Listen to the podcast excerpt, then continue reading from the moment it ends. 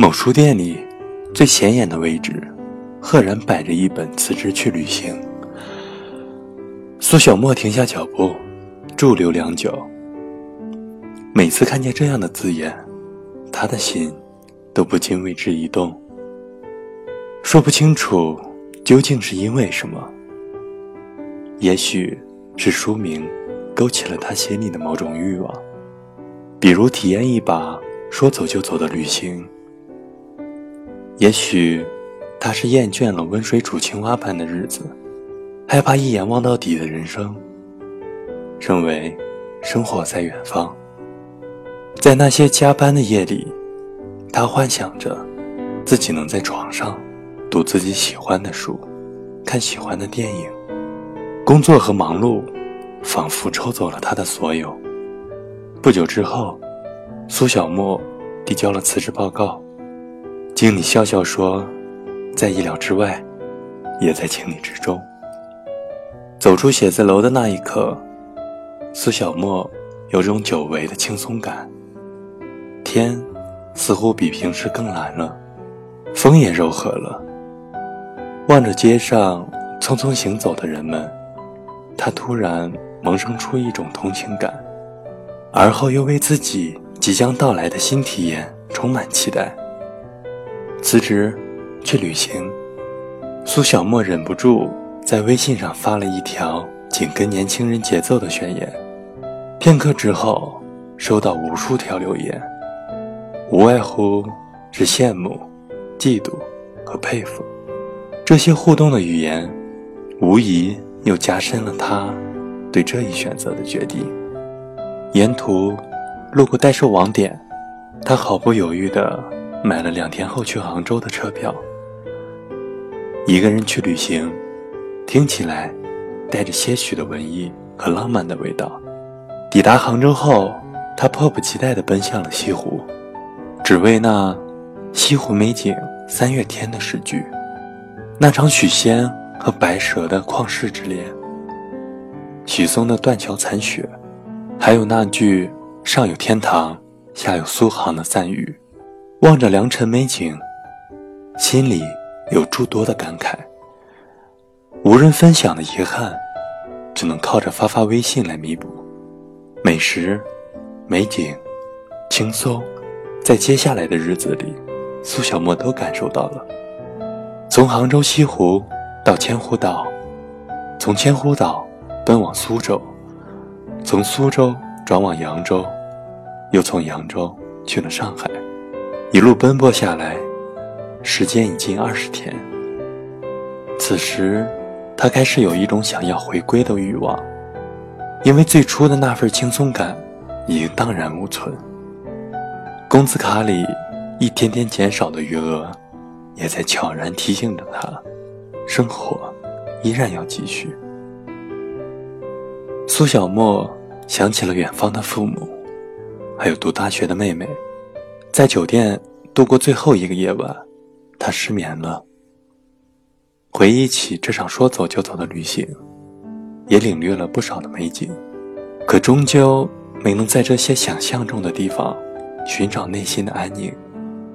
此时看来，它不像是心灵的释放，更像是一场逃离。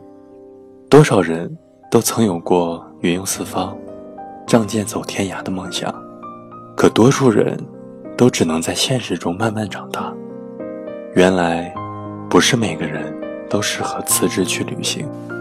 这个世界不会对谁特殊优待，即便是那些看上去很炫酷的旅游达人。苏小沫终于明白，他所看到的只是那些辞职去旅行的人在旅途中的潇洒与自由，全然不曾看到过他们受过的苦，流过的汗。遇过的危险，心惊肉跳的瞬间，还有那些或多或少却不得不提的金钱。他的这场旅行，怎么看，怎么像是对生活的某种效仿，并非发自内心，也并没有做好完全的准备。工作不如意的时候，就说自己的梦想是环游世界，不是当一个悲催的上班族。客户说了两句不中听的话。就说自己想要的生活在远方，不是在办公室里对着电话强颜欢笑。想买房，想买车，却又不想努力，就说自己的梦想是享受生活，而不是一辈子套牢在木土结构上。看到别人潇潇洒洒的做了背包客，仿佛自己的人生被偷走了一般，心里一阵不甘。终究是真的渴望拥有一份特别的体验，去看看这个世界，还只是厌倦了眼前的生活，想找个出口逃离现实。曾经看过一篇名为《你真的是想要一间咖啡馆吗》，开篇就精准地刺痛了许多人的神经末梢。各种好看又美味的咖啡和甜点，可以把整个人陷进去的沙发，摆满了书的书架，生机勃勃的盆栽，精致的摆设，舒心的音乐，清澈的阳光。嗯，就这样。然后，时间好像就这样的缓慢下来。我停下来，转过头，对你微笑。我也有过这样的梦想。这样的咖啡馆，这样的梦想，我们都从太多人的口中听说过，甚至自己也有过。可是，为什么世上有那么多人都想开一间属于自己的咖啡馆呢？真的是想要一间咖啡馆吗？真的是喜爱咖啡，还是爱上了咖啡馆的生活？若真的是想要一间咖啡馆，那打算什么时候开？在哪里开？开一间咖啡馆，要承受多大的压力？是否有足够勇气面对最初的惨淡流水，还有复杂的日常管理？这些问题往往都没有下文。最后，作者感叹：叫嚣着要开咖啡馆的人，并不是真的想要咖啡馆，不过是在生活疲惫之时，对着好友、同事。对着世界撒了个娇，证明自己并未被枯燥的生活淹没。咖啡馆不过是释放人生理想的平台。再看辞职去旅行，两者如出一辙。中国摇滚传奇人物，被人亲切地称为“老 K” 的郭一广说过一句话：“人应该有一个事业，更要有一个爱好。”最最重要的是，要知道两者的区别。一场说走就走的旅行，是一句略带蛊惑的咒语。你听从了他的召唤，不顾安然苦逼的生活，得到的不一定是身心的净化，还可能是捉襟见肘的尴尬。出去看看很重要，但我们终究还得走回来。旅行不一定要辞职。循着别人的脚步，始终找不到自己的路，只会越走越迷茫。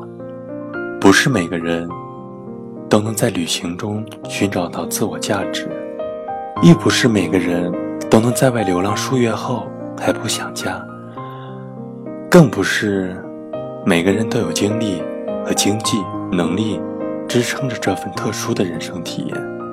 别人的说走就走，很拉风。可那份任性、倔强的背后，有着什么样的艰辛与努力，外人是不知道的。世上最美妙的体验，不是效仿谁的选择，是在自己的角色中安安稳稳的生活。有更好的文章、建议或者意见，请加我的公众微信：一北零二二五。我是一北。晚安。